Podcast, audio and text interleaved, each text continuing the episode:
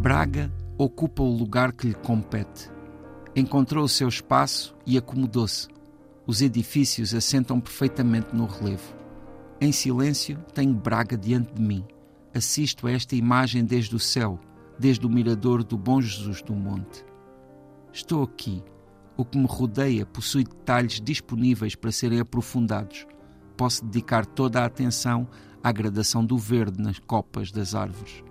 Enchem a atmosfera de um aroma natural.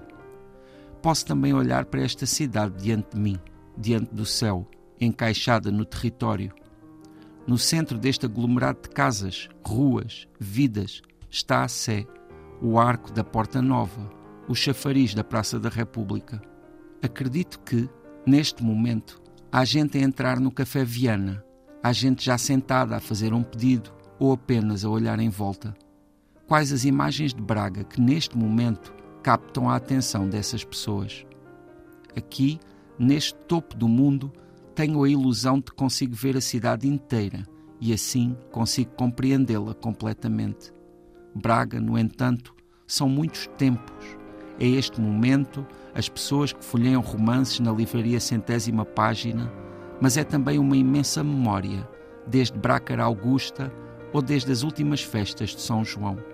Que se canta esta cidade ao desafio, que se canta a pedra destes escadórios do Bom Jesus e que se cante também qualquer pequeno gesto que lá embaixo, mesmo que passageiro, mesmo que quase invisível, também constitui a cidade.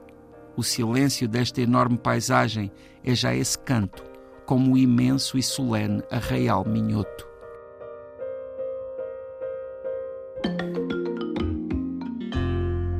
José Luís Peixoto, neste episódio andamos por Brácara Augusta e ainda bem que referiste esse nome romano, porque de facto é das muitas zonas do país que nós estudamos, mas é aquele nome que acho que fica para sempre connosco. Sim, na verdade, a fundação de Braga remonta desse período e, na verdade, Braga Augusto é um nome elegante, não é? é? E eu acho que se adequa muito também a esta cidade, que ela própria é uma cidade bastante elegante, uma das grandes cidades do Minho, isso é muitíssimo marcante.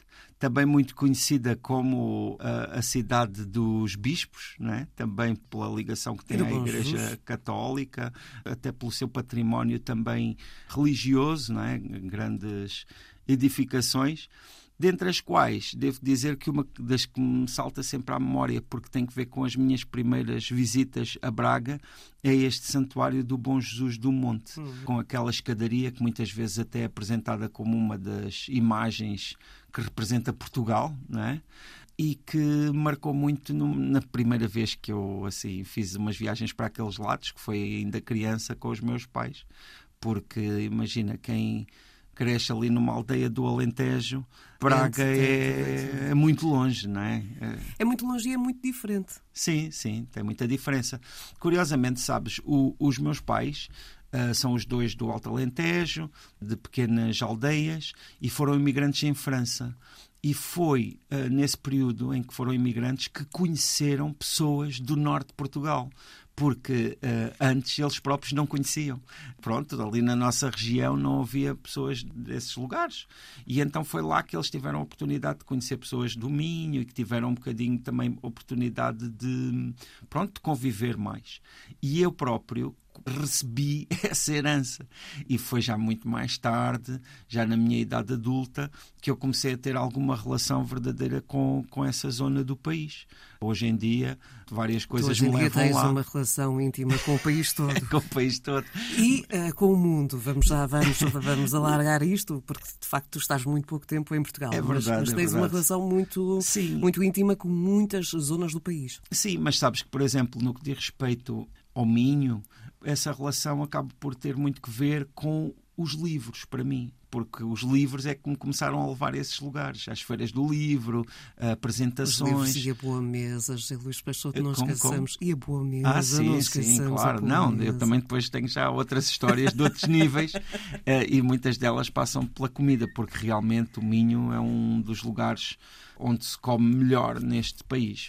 Para mim, é, é, quase entrar de olhos fechados em qualquer lugar e, e é sempre, acerta-se sempre. não é? Da Tudo verdade. sabe muito bem. Sim, pronto, também eu acho que também deve ter alguma coisa a ver com a natureza, não é? O, o Minho é conhecido também por ser uma das regiões verdes, uma região não é abundante e acredito que isso depois acaba por dar eh, ingredientes que depois também são muito bem trabalhados à luz da, da tradição culinária.